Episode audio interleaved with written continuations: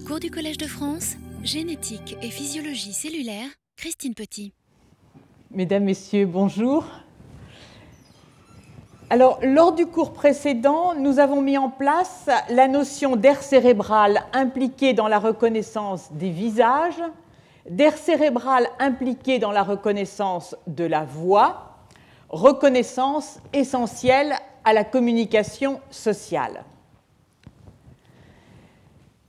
Dans la continuité du cours précédent, nous allons aujourd'hui nous intéresser à plusieurs aspects, mais tout d'abord, j'aimerais euh, mentionner le séminaire qui suivra par Martine Osberger sur le chant des oiseaux et qui s'intègre, comme vous allez le voir, parfaitement avec les éléments du cours que je discuterai surtout en fin de cours, sur en particulier la boucle audiophonatoire. Bon, je m'arrête un instant. Si vous voulez vous venir plutôt devant, parce que... Bon.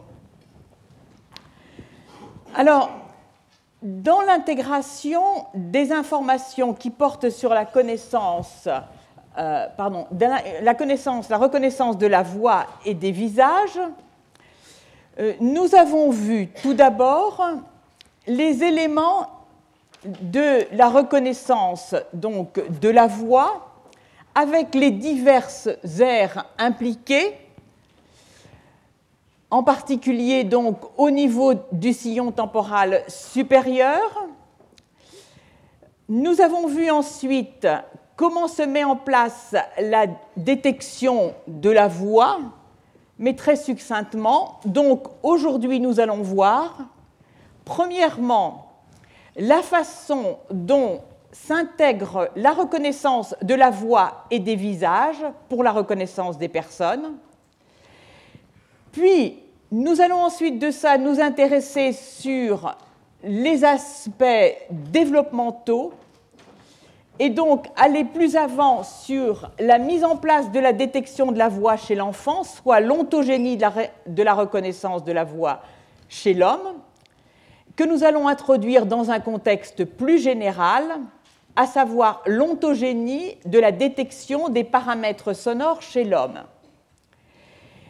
Nous nous intéresserons en particulier à d'autres aspects euh, un peu différents également, mais qui nous a semblé important d'aborder, qui concernent les euh, aspects linguistiques et le rôle que joue la communication sociale dans, les apprentissages linguistiques du tout petit.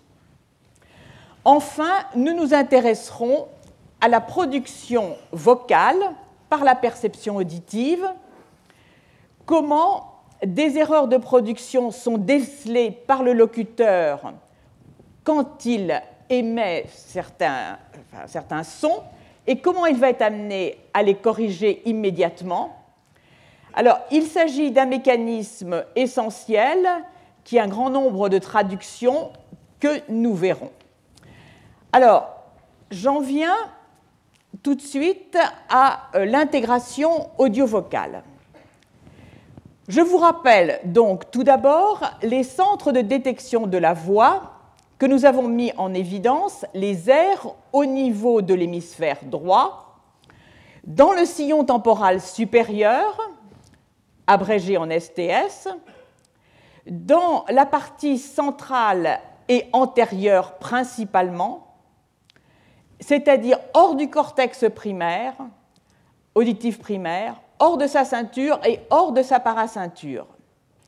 Et nous avons vu les efforts faits en imagerie fonctionnelle, magnétique ou utilisant les infrarouges proches pour détecter ces régions d'activité. Et nous nous sommes intéressés au profil d'activation qui commence à émerger dans ces régions et qui permettent de mettre en évidence des profils qui ont une certaine proximité, proximité que l'on peut rassembler sous la forme de ces diagrammes, proximité soit pour la détection des voix, soit pour la détection des voyelles avec une bonne corrélation en ce qui concerne la détection des voix avec la fréquence fondamentale du locuteur et en ce qui concerne les voyelles, les éléments essentiels de leur reconnaissance, à savoir les formants F1 et F2. Puis nous avons mis en place les aires de reconnaissance des visages, avec en particulier cette aire ici abrégée en FFA pour l'aire faciale fusiforme, et dans la région occipitale, cette aire de détection des visages, donc occipitale. Alors, j'ai déjà donné les éléments de ce qui va nous intéresser dans ce cours, et donc je vais passer maintenant directement au traitement de la voix associée à des signaux visuels, à la reconnaissance audiovisuelle des visages. Alors, dans la reconnaissance intégrée des voix et des visages, la première question posée est la suivante.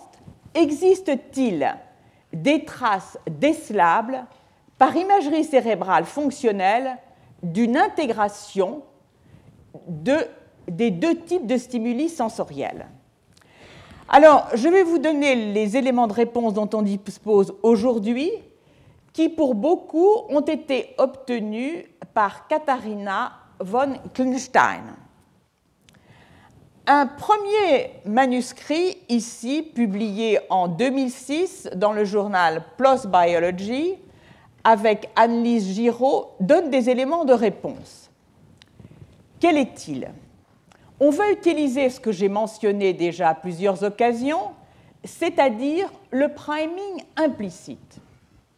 Dans ces tests, les participants vont être amenés pendant quelques minutes, 18 minutes, à apprendre un certain type d'association auditive et visuelle. Puis ensuite de ça, on va tester ce que devient leur réponse vocale. Qu'est-ce qui différencie leur réponse vocale initiale versus leur réponse vocale après cet apprentissage audiovisuel? Et on va s'intéresser à deux aspects, les aspects d'imagerie fonctionnelle et les aspects de performance. Alors, les tests sont les suivants. La détection de la voix et le contrôle est une détection de la sonnerie d'un téléphone. Les participants à l'étude sont divisés en deux groupes. L'un des groupes va apprendre l'association de nos deux signaux auditifs, sonnerie et voix, avec l'association d'un visage. Pour la voix et pour la sonnerie, l'association avec un type de téléphone portable particulier. L'autre groupe va apprendre lui aussi à associer des signaux auditifs et visuels, toujours pour le signal auditif, la voix et la sonnerie, mais pour le signal visuel, ce sera le prénom écrit du locuteur et pour la sonnerie du téléphone, la marque du téléphone portable. Alors, les résultats en imagerie fonctionnelle. Lorsque l'on regarde la réponse du cortex auditif, pardon, du cortex en général, après ces apprentissages, on voit qu'elle se modifie et qu'en particulier, lors de la réponse à la voix seule, on a une réponse dans la région qui reconnaît les visages. Par conséquent, bien sûr, il y a une, réponse dans la région qui reconnaît la voix, mais également dans la région qui reconnaît les visages, alors que la deuxième stimulation, euh, qui va être accompagnée euh, du scanner, ne comporte pas, pas de stimulation visuelle. Par conséquent, on voit que s'est formée, lors de l'apprentissage, une association fonctionnel entre voix et visage que l'on peut rappeler en présentant simplement la voix. Alors, je passe sur ce schéma un peu complexe, mais qui indique en réalité ce qui se passe lors de l'association des voix et des visages. Eh bien, on change les connexions existantes auparavant pour une connexion majeure, cette fois-ci, entre voix et visage. Qu'en est-il des performances fonctionnelles? Alors, tout d'abord, ce que j'ai oublié de dire, c'est oui ou non, que se, que se passe-t-il en termes au niveau cortical lorsque l'on va non pas s'intéresser à la réponse de la voix en ayant soustrait la réponse à la sonnette, mais dans l'autre sens, la réponse de la sonnette en ayant soustrait la réponse de la voix. Eh bien là, on n'observe rien. Qu'en est-il maintenant des aspects fonctionnels?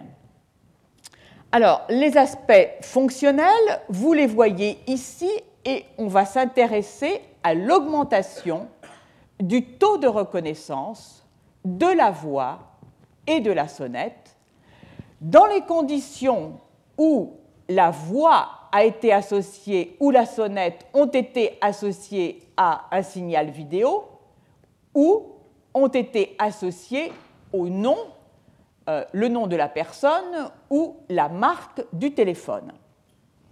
Eh bien, on voit qu'en termes de reconnaissance sur la sonnette, il n'y a pas de variation de taux de reconnaissance, il n'y a pas d'amélioration, que l'on ait présenté la sonnette avec le portable ou la sonnette avec le nom du portable. En, à l'inverse, dans ces tests, lorsque euh, on a présenté la voix avec un signal visuel, qu'il s'agisse d'un signal visuel dans lequel ce qui a été associé, c'est le visage ou le nom, dans les deux situations, on améliore la performance. On améliore la performance donc de la reconnaissance de la voix, mais on l'améliore beaucoup plus significativement si c'est un visage qui a été associé que euh, si c'est le nom de la personne. Donc, on en conclut qu'il se crée bien, lors de l'apprentissage, un couple audiovisuel, un couplage fonctionnel audiovisuel, qui se traduit donc au niveau des aires stimulées comme au niveau des tests fonctionnels. Alors, si on pense à un couplage, on peut se demander est-ce qu'il y a des traces dans le cerveau pour la possibilité d'un tel couplage? Est-ce qu'il y a des réseaux neuronaux qui pourraient de fait sous-tendre un tel couplage? Alors à nouveau, on va retrouver l'imagerie, cette fois-ci pour la tractographie qui va nous permettre de déceler les fuseaux, les faisceaux de substances blanches dont j'ai parlé la dernière fois. Et ce que dans un autre manuscrit les mêmes auteurs ont fait, un manuscrit publié en 2011, c'est de regarder l'existence de faisceaux qui unissent les aires de détection de la voix versus les aires de détection du visage. Alors, l'aire de détection du visage, que j'ai présenté jusqu'à présent comme un bloc unique, abrégé en FFA, en, en réalité, est divisée en deux parties. Une partie qui ne répond qu'au visage et une partie qui est multisensorielle, c'est-à-dire qui peut être stimulée, par exemple, à l'inverse, dans les tests où on aurait associé dans l'épreuve d'apprentissage voix et visage et où on reviendrait stimuler, par exemple, avec la voix, comme on l'a fait tout à l'heure, eh bien, la région FFA qui va être stimulée et cette région qui est indiquée non pas par un petit V pour celle qui est spécifique du visage, mais par un petit c que nous verrons tout à l'heure.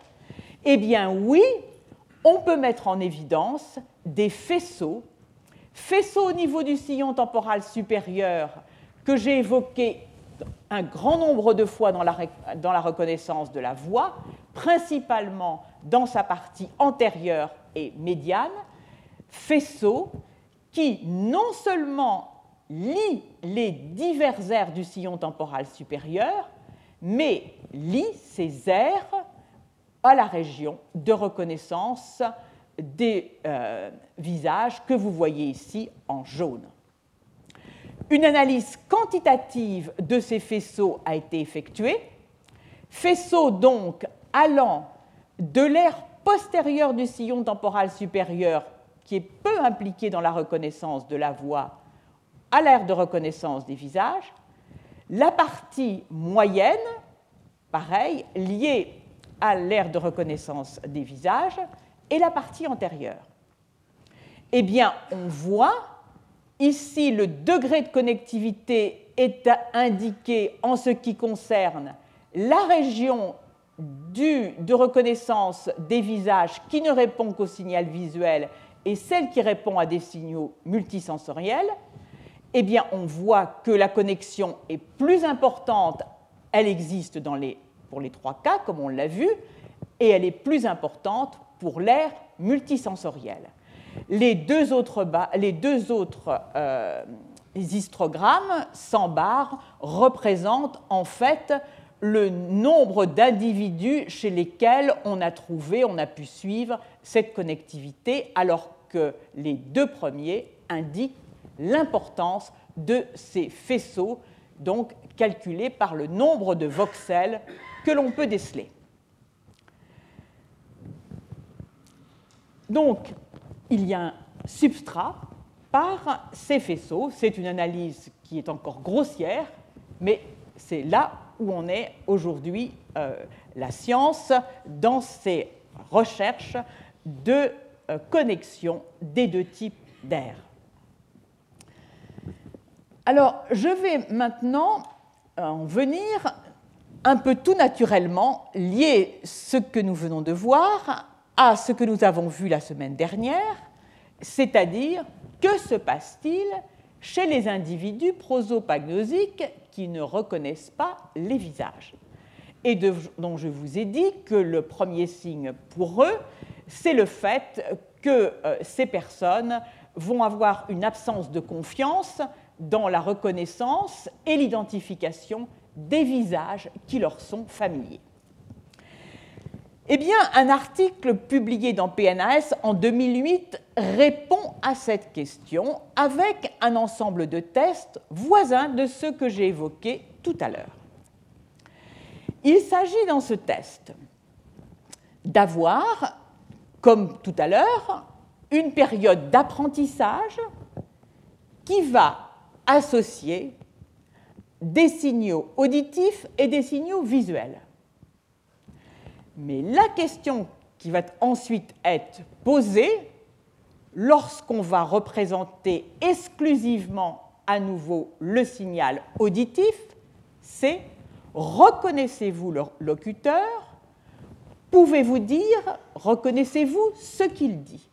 Donc, dans un cas, c'est la reconnaissance de la voix qui est explorée, et dans un autre, c'est le contenu sémantique. Alors, l'association euh, dans la période d'apprentissage est faite de la façon suivante. C'est une association entre la voix et les visages en vidéo ainsi que leur nom. Deuxième type d'association, la voix et des symboles de l'activité de ces personnes.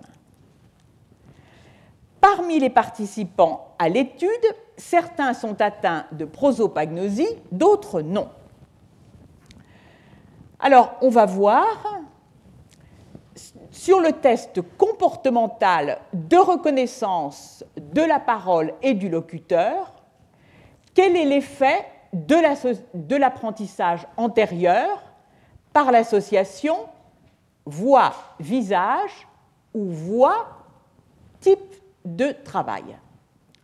Eh bien, on voit, si je puis dire, que dans la reconnaissance du locuteur, de la voix du locuteur comme de la parole, il y a un effet d'augmentation de la reconnaissance dû à l'association voix visage comparé à voix occupation dans la reconnaissance de la parole comme dans la reconnaissance du locuteur, mais le bénéfice est beaucoup plus important pour la reconnaissance du locuteur que la reconnaissance de la parole. Alors, qu'en est-il chez les prosopagnosiques Si je ne vous avais pas montré, je ne sais pas ce que vous auriez répondu, j'aurais dû d'ailleurs ne pas montrer tout de suite ce diagramme. Eh bien, dans la reconnaissance du locuteur, ici, on voit que chez les prosopagnosiques, les avoir entraînés à associer voix-visage n'augmente en rien la reconnaissance du locuteur par sa voix. On s'y attendait quelque part. Par contre, ce qui est un peu plus inattendu, c'est que dans la reconnaissance euh, du contenu lexical, les prosopagnosiques sont aussi l'amélioration par l'association voix-présentation du visage en vidéo a un effet identique chez les prosopagnosiques et chez les personnes qui ne sont pas atteintes de prosopagnosie. Alors, venons-en maintenant, c'est toujours la même façon de procéder, à l'imagerie par l'imagerie euh, fonctionnelle par résonance magnétique nucléaire on va s'apercevoir que dans la tâche de reconnaissance de la parole, il y a aussi rappel d'une ère de reconnaissance des visages. Mais alors que dans la tâche de reconnaissance du locuteur, c'est l'ère fusiforme dont j'ai parlé tout à l'heure, abrégée par FFA, dans la reconnaissance du contenu lexical, c'est une autre ère, elle aussi située dans le sillon temporal supérieur, mais c'est une ère qui en réalité reconnaît la mobilité des visages. D'où, de ce fait, les, résultats quantifiés ici que vous voyez, les, réponses des aires STS de reconnaissance des visages et FFA de reconnaissance des visages, dans la tâche de reconnaissance de la parole, chez les contrôles en orange, chez les prosopagnosiques en vert, même résultat, c'est simplement une quantification. Et ici, alors, aux surprises, dans la reconnaissance du locuteur, on a bien une activation, comme je l'ai dit tout à l'heure, de la réponse de reconnaissance des visages dans la réponse FFA, mais elle est aussi présente chez les prosopagnosiques. Alors une façon pour se tirer de cette situation, pour voir quelle est la signification réelle derrière ces moyennes, c'est d'analyser une à une les réponses chez les différents participants.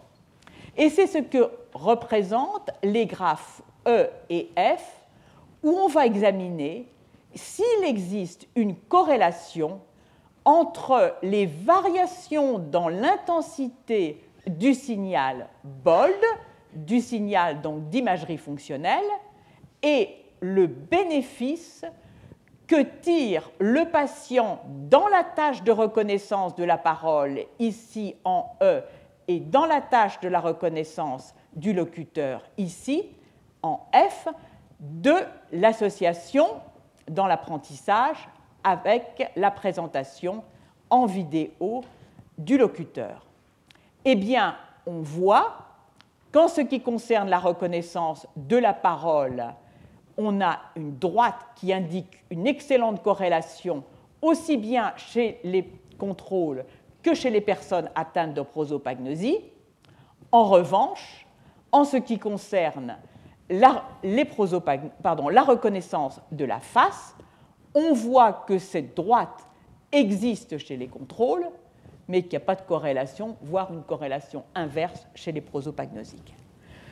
Donc ceci m'amène à conclure qu'il existe deux systèmes qui associe voix et visage dans un apprentissage, systèmes qui vont permettre, en ne rappelant lors du test que la voix, d'obtenir une réponse dans les aires visuelles.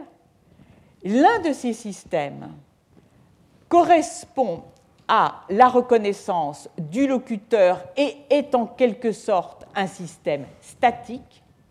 L'autre, qui correspond à la reconnaissance du contenu lexical, fait intervenir les aires visuelles qui détectent les mouvements liés à la parole, les mouvements orofaciaux liés à la parole. Alors, nous allons maintenant passer à une deuxième partie de ce cours. Nous allons discuter de l'ontogénie de la reconnaissance des paramètres sonores chez l'homme. Je vais vous montrer qu'il s'agit d'un processus de maturation par étapes, que l'environnement joue un rôle, et l'ensemble de cette introduction qui sera un peu longue vise à mettre en contexte l'ontogénie de la reconnaissance de la voix et le développement des centres cérébraux associés.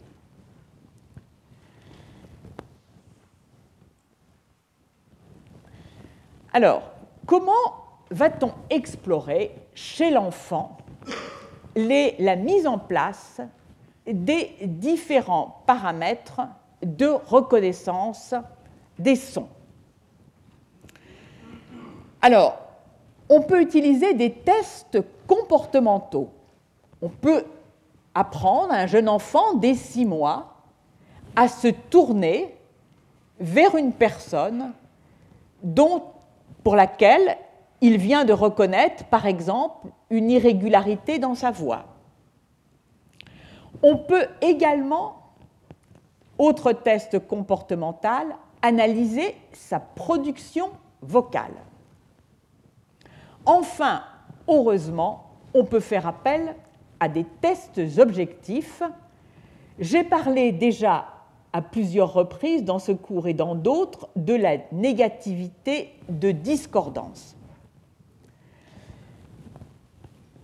Alors, pour rappel, la négativité de discordance, c'est ce potentiel électrique que l'on dit lié à l'événement qui est détecté par électroencéphalographie et nous verrons que l'on peut aussi le déceler par magnétoencéphalographie. Ce potentiel a été découvert par le finlandais Nathan en 1978. Il se traduit pour l'essentiel par une réponse automatique et, inconsciente à tout type de discordance introduite dans un signal sensoriel régulier. Le sujet est mis en présence d'un signal répété. Lorsque sa monotonie est rompue, il y a détection de cette rupture par l'apparition d'une grande onde négative. Alors la perte euh, de régularité, donc, c'est l'élément essentiel et nous verrons que puisque l'on est capable de mettre ce test en œuvre in utero, durant le développement, ou du moins à la fin du développement, l'embryon et le fœtus pardon, est déjà capable de déceler des régularités auditives. Alors cette onde apparaît 150 à 200 millisecondes après la rupture de la régularité du signal. Ici, une représentation que j'ai extraite d'une communication de Ghislaine de Haine et qui illustre ce que je viens de vous dire c'est-à-dire sur le scalp, vous allez le voir, on dispose d'un certain nombre, va poser un certain nombre d'électrodes, Et l'onde qui, qui, nous intéresse est cette onde négative déclenchée par l'événement. Alors, on va donc disposer un ensemble d'électrodes à la surface du scalp, 124. Ici sont identifiées les quatre régions, mais celle qui nous intéresse le plus, c'est bien sûr la région du cortex auditif qui se situe là, la région temporale, et elles sont donc, c'est là que vont être enregistrées les réponses sous les électrodes. On s'intéresse en règle générale peu aux réponses médianes. Un résumé de l'ontogénie de la détection des sons chez l'homme. Nous allons voir les données in utero de la magnétoencéphalographie et les données acoustiques.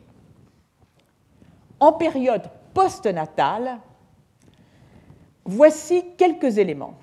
De la naissance jusqu'à 9 à 10 ans, la discrimination fréquentielle s'affine à deux mois, par la négativité de discordance, on peut dire que la discrimination est de 6% pour des sons purs. Mais l'on retrouve ce que l'on sait chez l'adulte, c'est-à-dire que dans la discrimination fréquentielle, la discrimination est bien meilleure si l'on utilise des sons harmoniques que des sons purs. À deux mois, la discrimination fréquentielle est de 2% avec les sons harmoniques et de 6% avec les sons purs. À deux mois, un enfant reconnaît une musique qui lui est familière. On peut voir ça sur un des tests comportementaux. Et on peut montrer qu'il préfère la consonance à la dissonance. Entre deux et trois mois, il commence à percevoir la fréquence fondamentale manquante. À quatre mois, il perçoit dans une mélodie si elle est ascendante ou descendante. Au moins à six mois, on peut montrer qu'il est capable de ségréger les fréquences.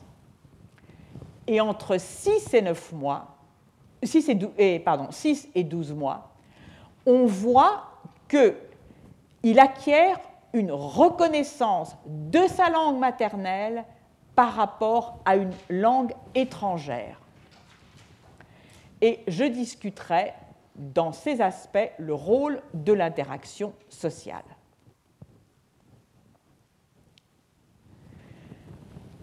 Alors, nous allons passer à ce que l'on peut voir in utero.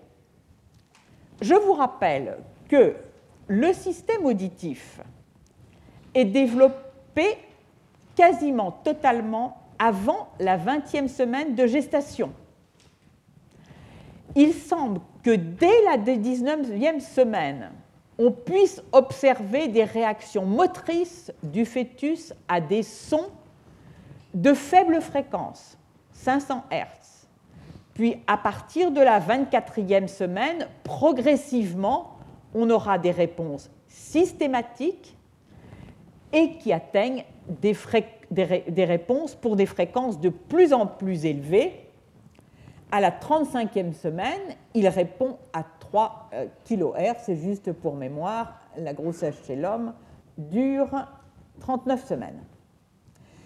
Alors, les enregistrements de négativité de discordance chez des prématurés en bonne santé montre qu'entre la 30e et la 35e semaine, il discrimine les fréquences.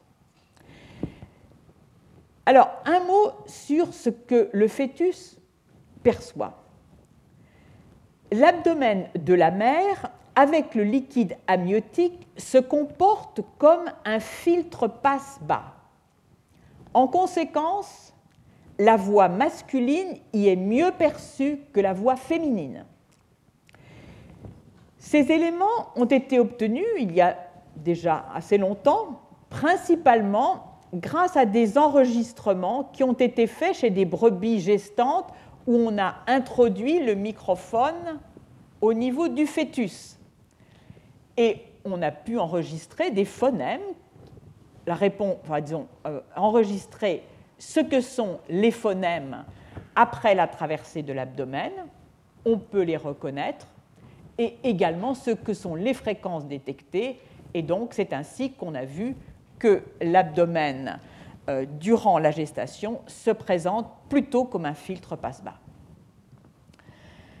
Alors, il y a non seulement discrimination fréquentielle in utero, mais il y a aussi perception des contours mélodiques, en particulier prosodiques. Comment le sait-on? Eh bien, grâce à un travail dont d'autres travaux auparavant avaient suggéré que tel était le cas, mais enfin ce travail a permis d'aboutir à une conclusion robuste. C'est un travail qui a été fait en 2009, publié dans Courant Biology par Kathleen Vermke et donc qui s'inscrit sur un travail qui est souvent cité, après un travail souvent cité, bien antérieur, publié en 1986 par De Casper. L'étude a consisté en l'analyse du cri de 30 nouveau-nés dont la langue maternelle de la mère est le français et de 30 nouveau-nés dont la langue maternelle est l'allemand. On est ici deux jours après la naissance. Les nouveau-nés, on va les appeler français, produisent ce type de vocalisation dont vous voyez ici la variation en amplitude en fonction du temps et le spectrogramme. Les nouveau-nés allemands produisent un spectrogramme et une variation d'amplitude en fonction du temps qui est différente. Les résultats sont quantifiés ici. Dans la réponse de, du pic d'intensité vocale et dans la réponse qui correspond à la détection de la fréquence, à la fréquence fondamentale, et on s'intéresse là au moment où, en quelque sorte, le pic est maximal en intensité et la fréquence fondamentale est maximale. Alors on voit que ces pics sont décalés aussi bien pour l'intensité que pour la fréquence fondamentale maximale dans le temps chez les nouveau-nés français versus les nouveau-nés allemands le temps, en fait, ceci correspond à ce type de courbe de vocalisation chez les nouveau-nés français versus les nouveau-nés allemands. Alors, cette reconnaissance, pardon, cette expression du cri est apparentée à la langue. La langue française utilise beaucoup plus ces montées lentes de la fréquence fondamentale, alors que la langue allemande utilise les baisses lentes de la fréquence fondamentale. Par conséquent, on est amené à penser que in utero, il y a donc reconnaissance de la prosodie de la mère, et non seulement il y a reconnaissance, en tout cas de la langue maternelle, mais en plus, ces nouveaux-nés dès la naissance sont capables de modifier, enfin disons d'avoir un cri qui les reflète, alors qu'évidemment, à cette époque-là, ils n'émettent pas la moindre lalation et bien sûr pas le moindre premier mot. Donc, ces nouveau-nés ont mémorisé les principaux profils d'intonation de leur langue et ils sont capables de les reproduire.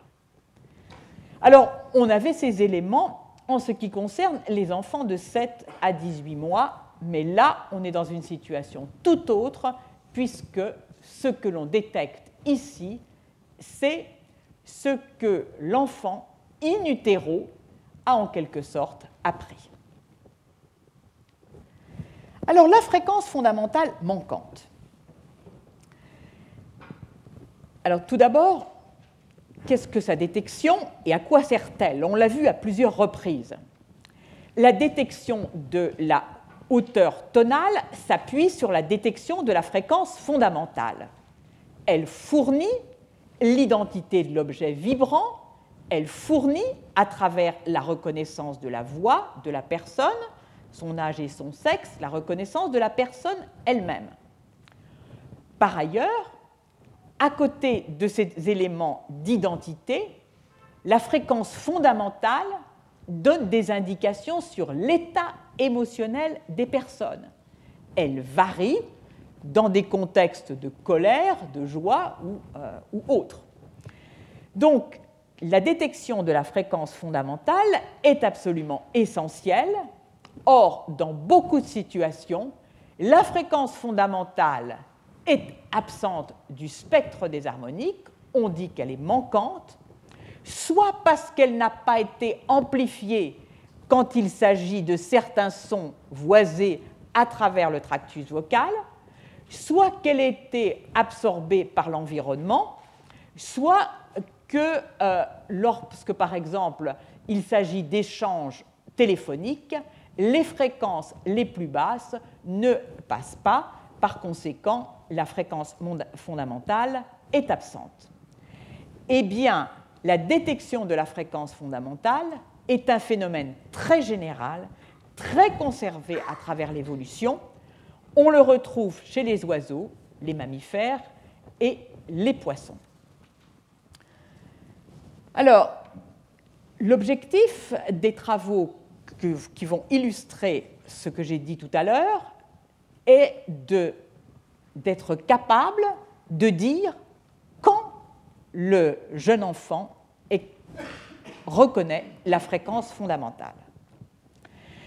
Alors, la suite des présentations des sons qui vont lui être faites, dans un premier temps, on établit la régularité. On établit la régularité en lui présentant une paire de sons toutes les secondes qui est faite de deux sons harmoniques qui sont présentés à 400 millisecondes d'écart. Les barres vous indiquent les fréquences qui composent les spectres harmoniques. Dans les répétitions que vous voyez ici, la fréquence fondamentale est présente.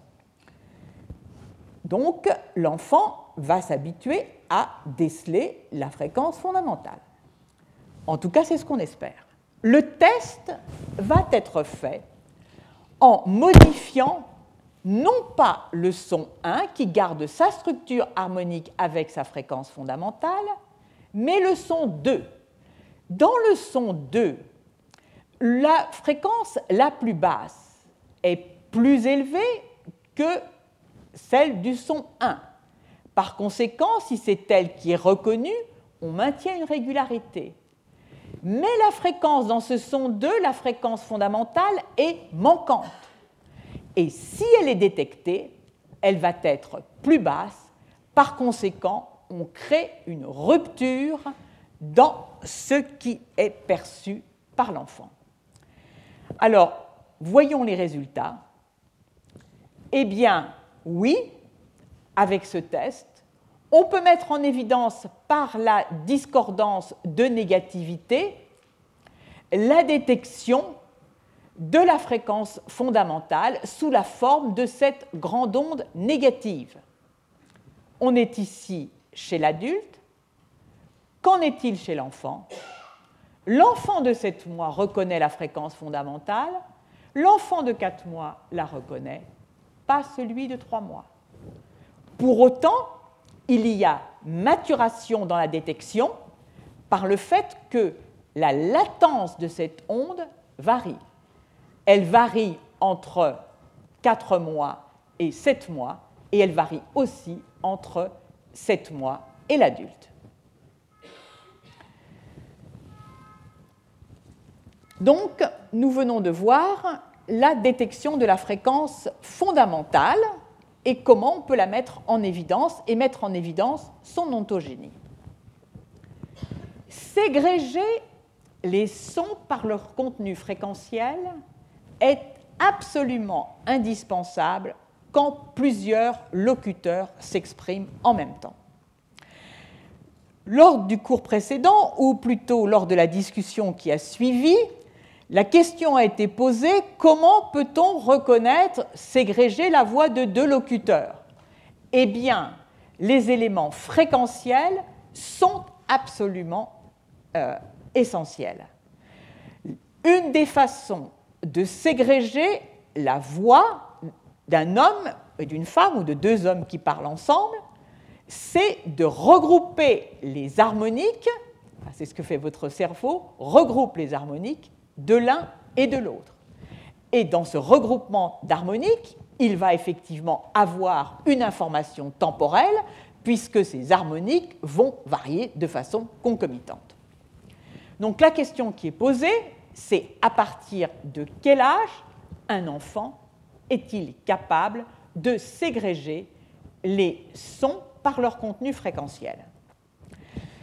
Alors le test qui va être mis en place est le même que jusqu'à présent, c'est-à-dire qu'il va euh, reposer...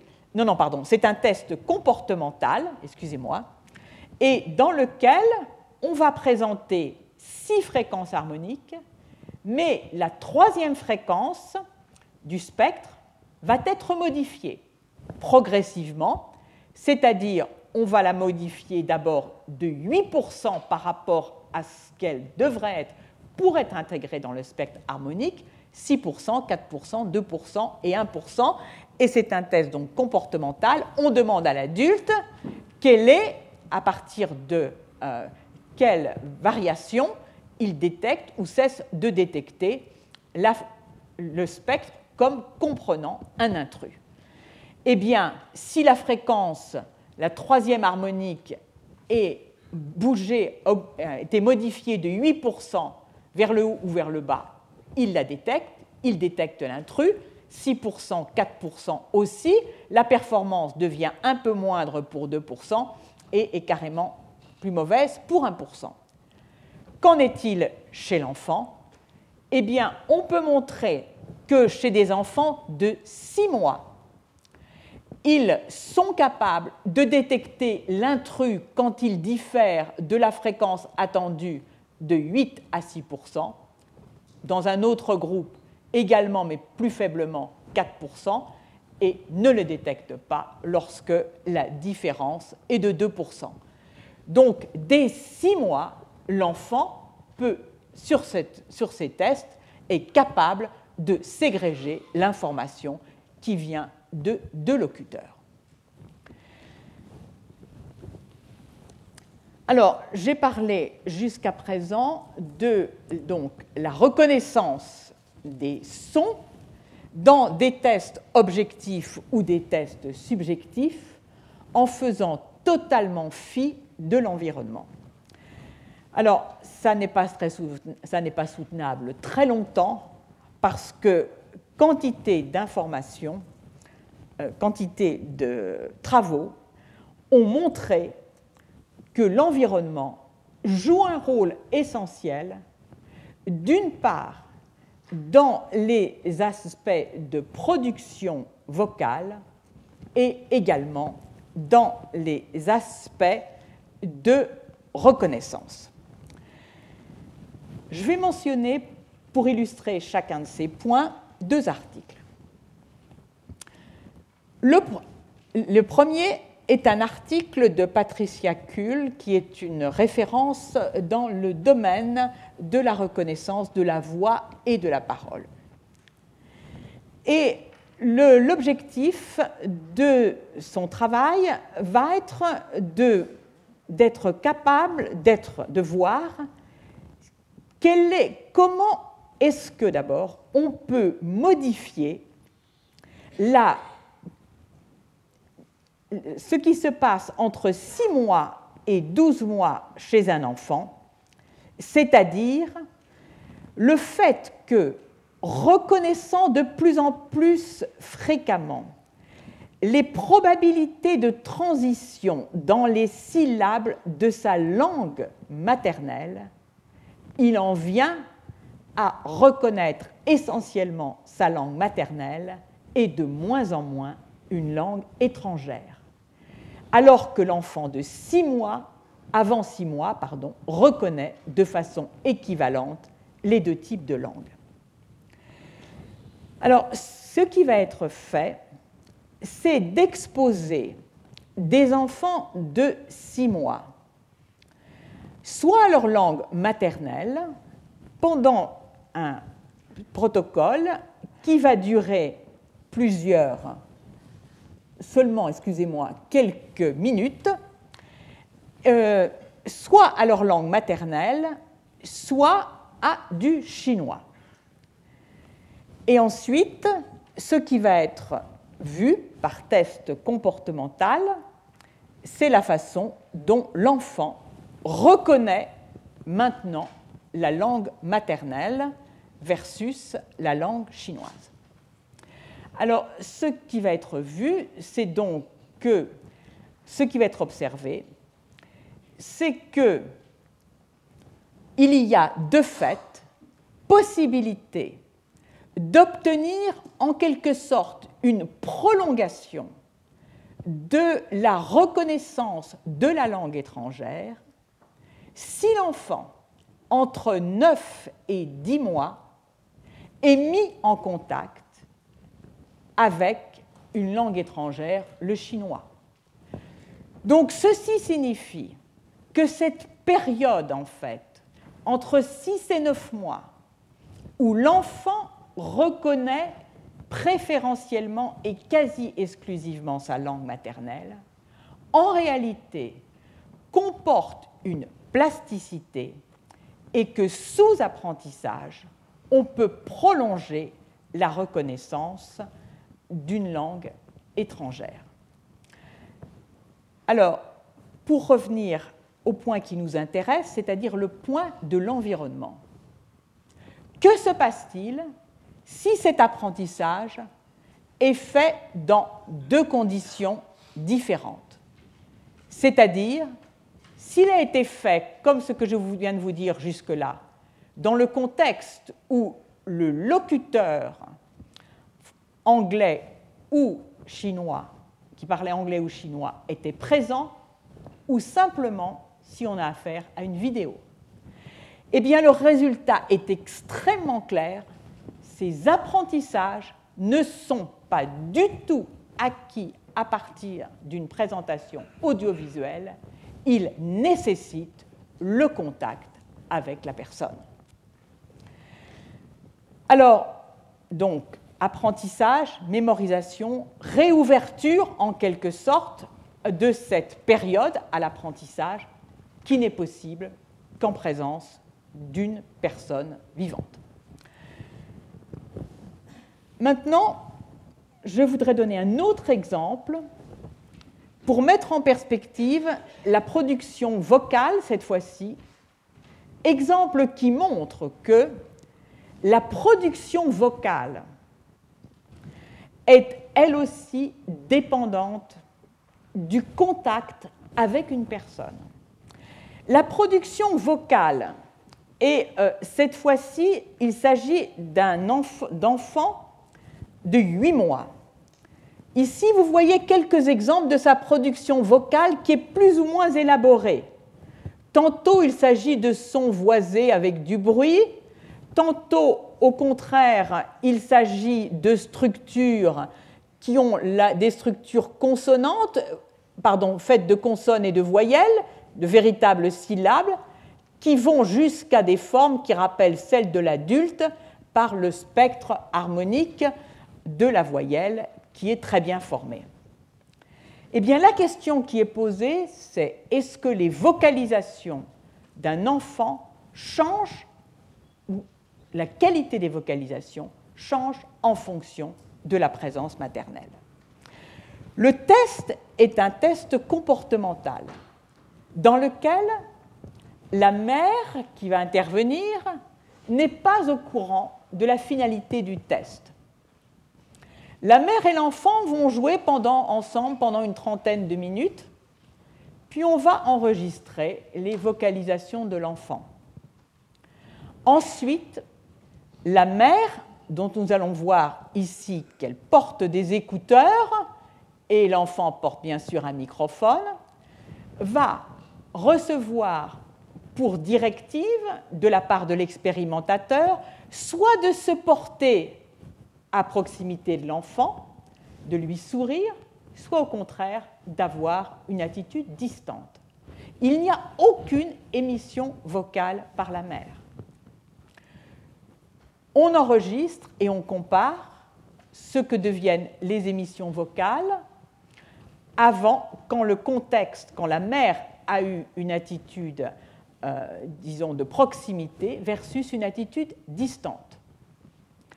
Eh bien, on va se concentrer ici, le nombre des vocalisations ne change pas. Mais par contre, la qualité des vocalisations change. Donc ces deux exemples étaient là pour illustrer, puisque jusqu'à présent nous n'avons parlé que de paramètres de changement hors contexte, et parler également de signaux audiovisuels strictement dans des contextes où la partie visuelle était représentée par de la vidéo, on peut se dire que ces tests, s'ils étaient refaits avec des personnes vivantes, donneraient des résultats bien plus significatifs. Alors, je me vais maintenant brièvement discuter la reconnaissance, le traitement de la voix. La reconnaissance de la voix, nous l'avons déjà vu en ce qui concerne certains aspects, puisque nous avons pu montrer que in utero, l'enfant reconnaît la voix, puisque son cri à la naissance va être différent selon la langue maternelle de la mère. Alors, nous allons voir ce que l'on sait des aires cérébrales de la voix chez l'enfant. Les questions qui sont posées sont les suivantes. Quand sont-elles activées? Où sont ces aires? Y a-t-il un changement entre l'enfant et l'adulte? Et autre question, peut-on mettre en évidence des aires qui correspondent à des aires de euh, reconnaissance du contenu émotionnel de la voix Alors là, je vais aller assez rapidement je voudrais simplement signaler deux travaux.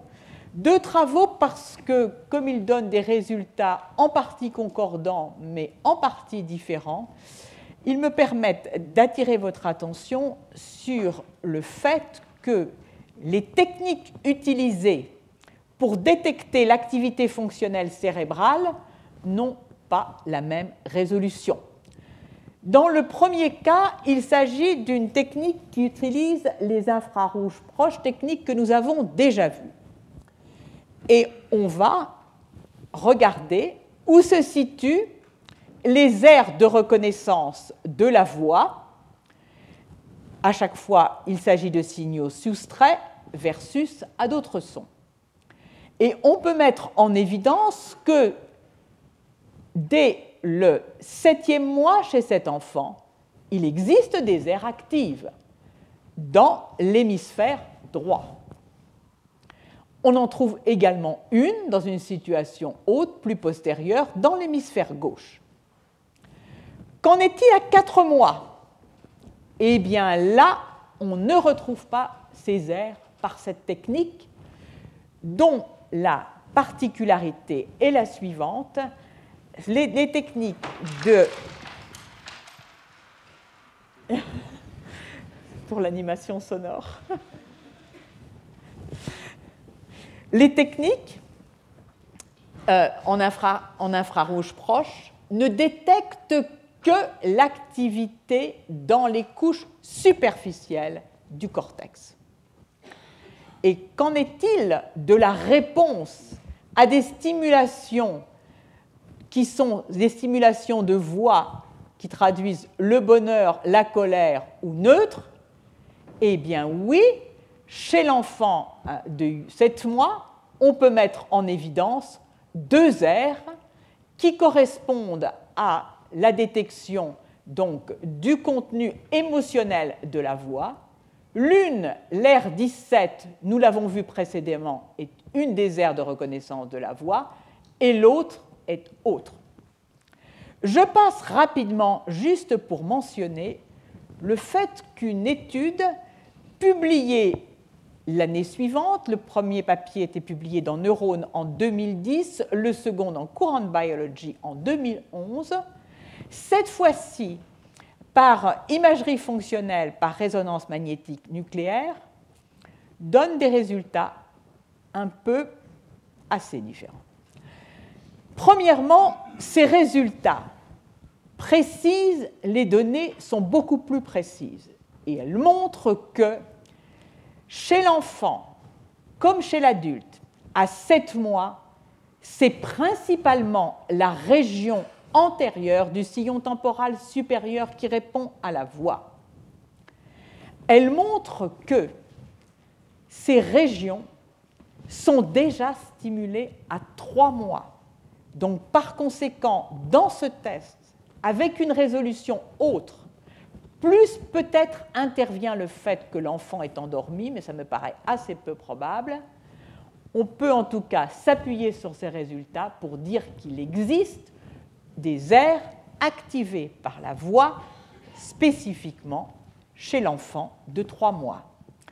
Quant aux aspects au contenu émotionnel, eh bien, les résultats sont là différents, puisque les auteurs retrouvent les aires habituellement activées par l'émotion, c'est-à-dire au niveau du cortex singulaire.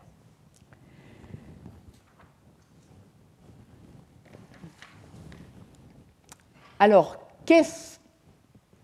comment varie l'anatomie? Nous avons vu les variations dans la détection, les tests fonctionnels.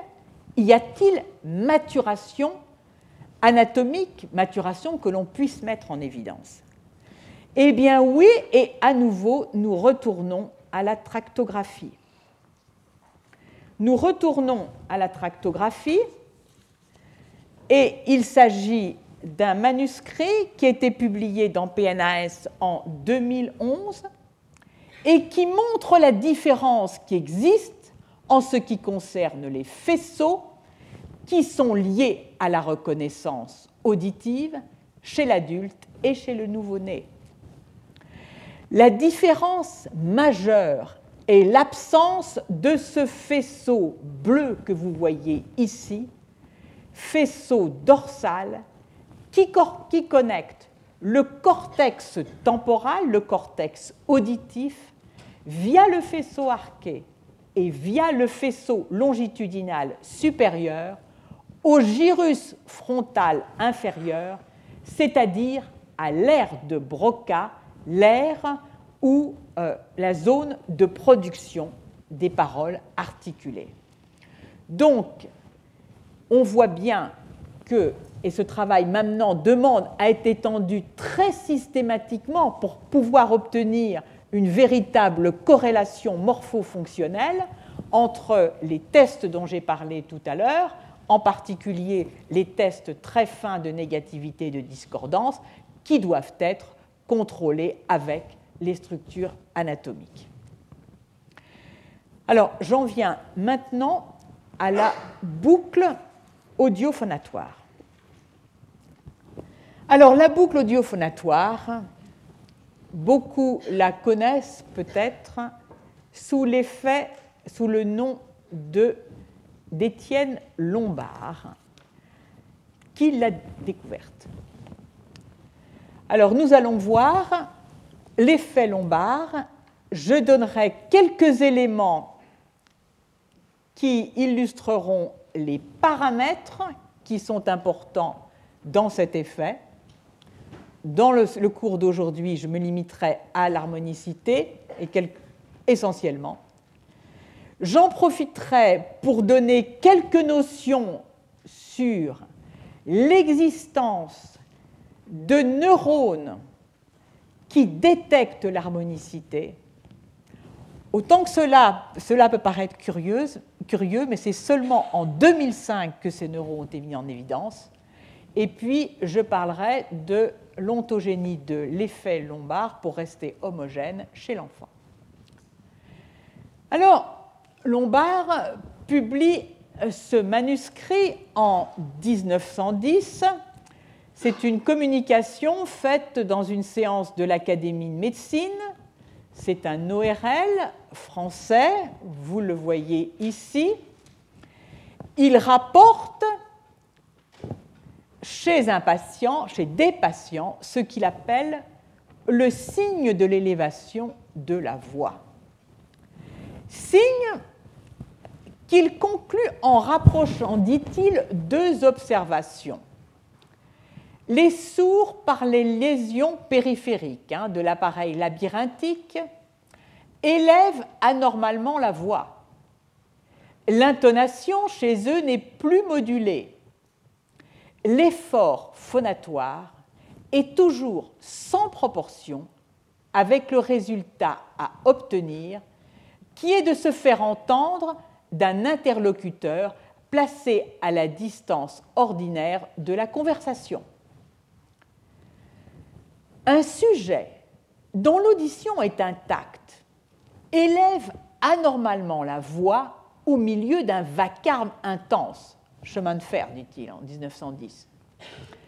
Les élévations, cette élévation de la voix n'est pas seulement nécessitée par l'obligation de se faire mieux entendre d'un interlocuteur, mais bien aussi par celle de s'entendre mieux soi-même. Tout se passe comme si le sujet était momentanément, dans les conditions d'un malade dont l'audition est abaissée par lésion de l'oreille interne. Et il poursuit à propos d'un patient dont il dit, il a une surdité unilatérale, je remarquai bientôt au cours de recherche sur l'audition d'un malade, aujourd'hui on ne parle plus de malade pour les malentendants, alors on dira d'une personne atteinte euh, d'un problème labyrinthique unilatéral, que chaque fois qu'un appareil à bruit était placé à l'oreille non sourde, c'était les appareils de Barani, la voix ordinaire de conversation prenait instantanément le caractère bien connu de la voix des sourds labyrinthiques. Inversement, l'enlèvement ou l'arrêt de l'appareil assourdissant était suivi du retour immédiat à l'intensité vocale habituelle. Le malade ne paraissait pas avoir connaissance de ce double changement. Alors, l'effet lombard euh, connaît une recrudescence d'intérêt que montrent les publications ici, qui ne cessent de croître au cours des 20 dernières années, dont certaines portent, sont faites chez l'homme et d'autres chez l'animal en noir. Alors l'intérêt de l'effet lombard va croissant non seulement parce que de fait maintenant on peut l'étudier chez l'animal, il est présent chez euh, les mammifères, il est présent chez les oiseaux, on se pose la question de sa présence chez les batraciens, mais rappelons-nous que les grenouilles qui croissent ont une telle intensité sonore qu'on n'imagine pas très bien comment elles pourraient encore élever la voix. C'est peut-être là l'explication. Il y a un regain d'intérêt pour cet effet lombard dû aux modifications de notre environnement. Les concentrations humaines vont croissantes dans les villes, et pour les oiseaux, dans les régions de déboisement, ils sont exposés à des bruits urbains intenses. Enfin, ce regain d'intérêt tient au fait que l'effet lombard a été ensuite appelé parole lombard un moment seulement, mais pour illustrer le fait qu'il ne s'agit pas simplement d'une élévation de la voix il y a élévation de l'intensité de la voix, il y a élévation de la fréquence fondamentale de la vibration des cordes vocales, il y a allongement de la durée, par exemple lors de la prononciation de voyelles. Alors, on dit que l'effet lombar est plus important chez les femmes que chez les hommes. À vérifier, les femmes feraient des efforts vocaux plus importants pour se faire entendre. Bon. À vérifier.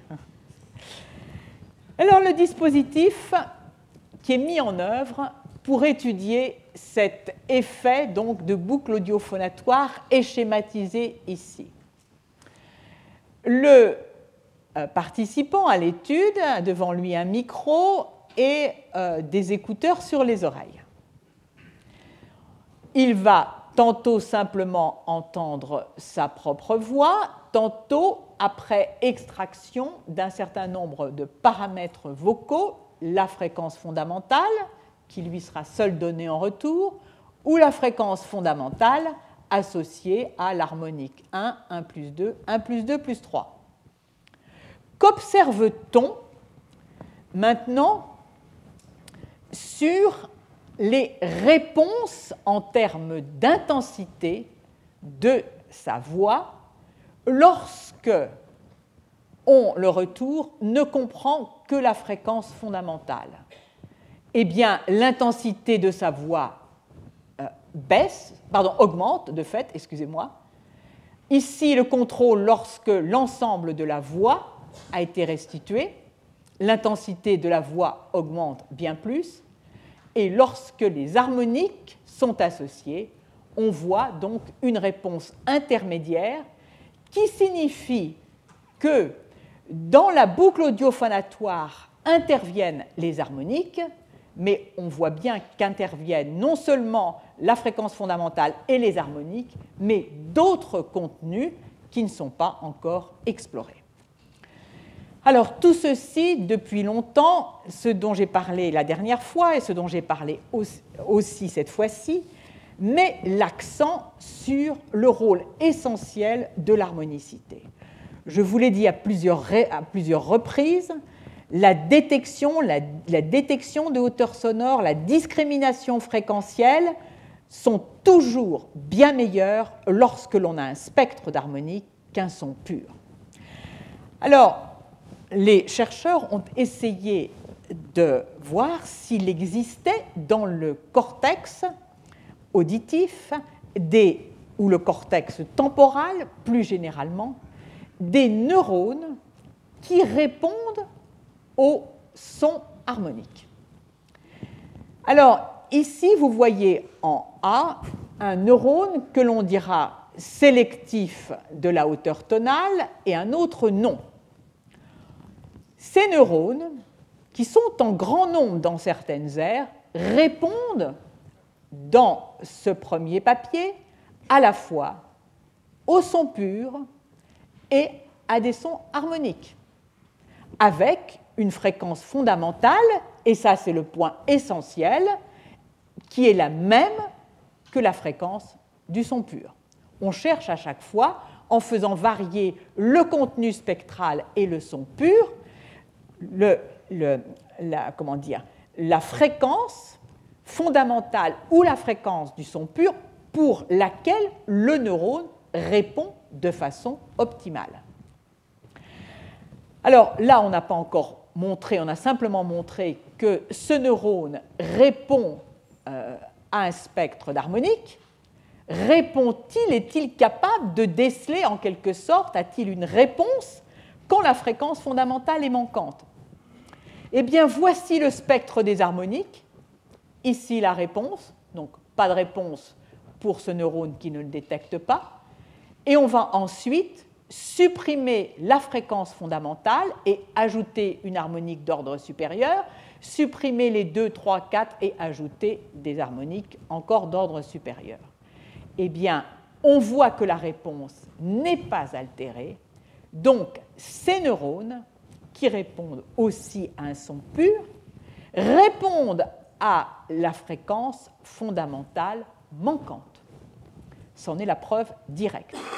Et ce que montre ce tracé, c'est qu'il y a corrélation, comme c'était illustré tout à l'heure, mais ici sur plusieurs neurones, la plupart du temps, entre la, fréquence pour laquelle le neurone a la plus grande sensibilité présenté sous forme de son pur est la fréquence fondamentale pour laquelle il a la plus grande sensibilité.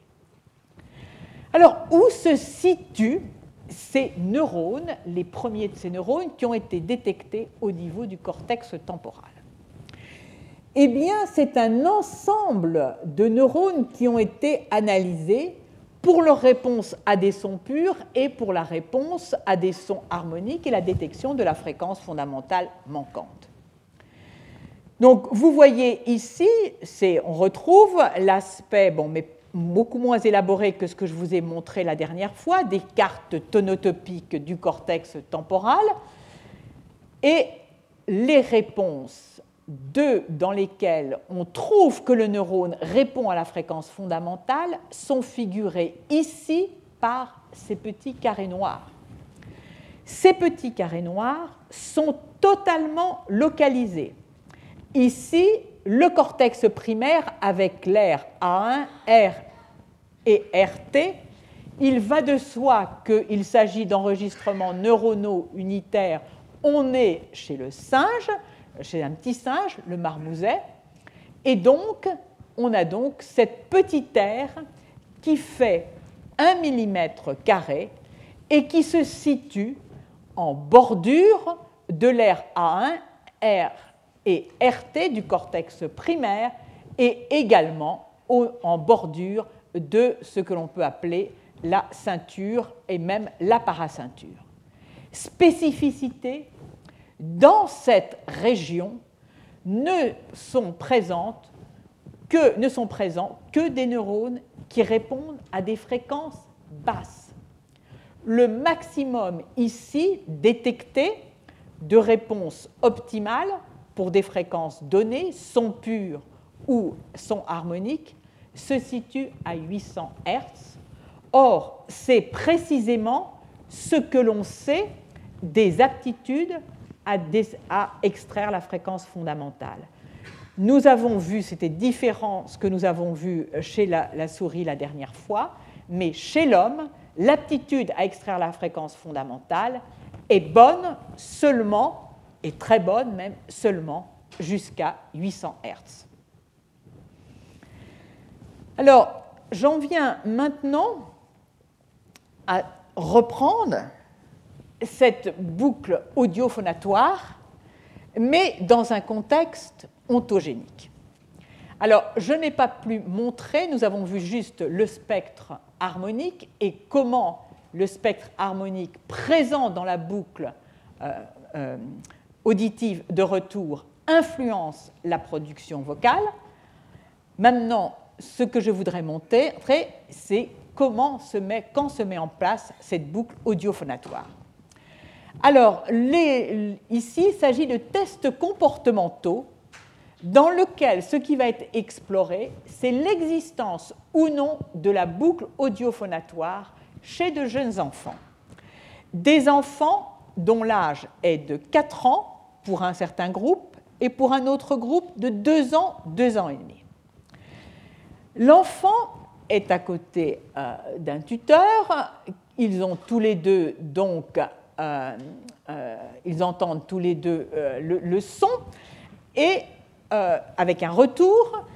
Et ce qui va être demandé à l'enfant, c'est de faire passer un petit bonhomme un certain traverser une route en disant bed, la syllabe bed. Pendant 20 fois, de, pendant, donc il va dire bed, bed, bed. Très bien. Et puis, on va euh, modifier le retour. Il entend, il entend le son qu'il prononce. 20 fois, il entend bed. Et au bout d'un certain temps, on commence à introduire dans le retour, on modifie le signal sonore dans le retour. Et on le modifie de telle façon que l'on va augmenter la fréquence du formant F1 et diminuer la fréquence du formant F2. Que voit-on lorsque le test est fait chez l'adulte? On a modification de la parole avec modification, donc, cette fois-ci, non plus de l'intensité, mais du spectre des formants, on avait augmenté dans la boucle de retour la fréquence du formant F1, la prononciation va la faire baisser, on avait baissé la fréquence du formant F2, la prononciation va la faire augmenter.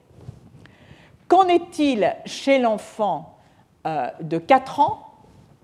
Même chose, on a bien le contrôle de la boucle de retour sur les formants. Et qu'en est-il chez l'enfant de 2 ans et demi? Eh bien, rien. Rien, c'est-à-dire qu'il n'y a pas de correction des fréquences émises par le retour auditif. Alors ça, c'est particulièrement intéressant. Mais on peut se poser deux questions. Où le test n'est pas bon pour le jeune enfant, c'est improbable, ou bien il y a chez le jeune enfant, disons, la boucle audiophonatoire n'est pas si importante que cela pour la prononciation donc des syllabes, ici, ou des voyelles. Alors, c'est tout de même un tout petit peu curieux quelque part, mais quelque part très intéressant parce que beaucoup, dans beaucoup d'hypothèses développementales, on pense que l'enfant utilise sa boucle audiophonatoire pour procéder à, à, la correction de ses émissions vocales. Mais si on regarde de près ce diagramme, on voit qu'il y a énormément d'irrégularités dans la fréquence des formants F1 et F2 chez le jeune enfant avant l'introduction de la boucle de retour qui, perturbe, donc, qui modifie le son qu'il perçoit par rapport au son émis. Et on en vient à se poser la question d'une instabilité dans la production vocale chez l'enfant. Et c'est ce qui est indiqué, c'est ce que montre une analyse plus fine qui a cherché en fait à voir s'il n'existait pas des traces de la correction qui n'auraient pas été vues dans les formants F1, F2, qui n'en a pas trouvé et qui s'interroge alors sur la stabilité. Et oui, la stabilité dans la prononciation des formants F1, F2 varie beaucoup. Et de là, les auteurs proposent l'interprétation suivante. Ils proposent, que je trouve assez intéressante, même très intéressante, qu'en réalité, s'il n'y a pas de mise en œuvre de cette boucle audiophonatoire chez le jeune enfant sur les formants de 2 ans, 2 ans et demi, c'est parce que l'enfant, à cette époque, fait face à une instabilité intrinsèque dans sa prononciation. Instabilité qui est due au fait que cette période est concomitante de la baisse du larynx. Par conséquent, sa prononciation se modifie constamment et propose les auteurs, dans cette période, il serait beaucoup plus sensible à la prononciation des personnes qui l'entourent qu'à sa propre prononciation. Il serait beaucoup plus engagé dans la correction de ce qu'il émet comme son, euh, euh, beaucoup plus engagé par l'expression des locuteurs adultes autour de lui que par sa propre production. Alors, je vais euh, clore euh, l'ensemble de ces résultats. D'abord en disant que je n'ai abordé là que de façon superficielle la boucle audiophonatoire. On sait aujourd'hui que c'est un système très complexe. La boucle audiophonatoire ou l'effet lombaire n'est pas que audiophonatoire. Il y a perception, les chanteurs vous le diront, on peut percevoir par voie somatique la façon dont les cartilages laryngés ont bougé au moment de l'émission. Donc il n'y a pas dans cette correction de l'émission de la voix qu'une correction qui passe par sa propre voix. par, le cycle de sa propre voix. Il y a aussi une connexion de type somatosensoriel. Et puis, les résultats en imagerie fonctionnelle et également par enregistrement des neurones chez le singe montrent que ce ne sont pas les mêmes neurones qui répondent au contrôle, en quelque sorte, euh, qui répondent à l'information auditive qui va se transformer en une information motrice au niveau du larynx, selon que est pris en compte la parole de l'interlocuteur versus sa propre parole. Donc nous n'en sommes qu'au début de ce déchiffrage de la boucle audiophonatoire. Voilà, je vous remercie de votre attention et nous allons avoir maintenant le plaisir euh, d'écouter le séminaire de Martine Osberger. Retrouvez tous les contenus du Collège de France sur www.colège-2-france.fr.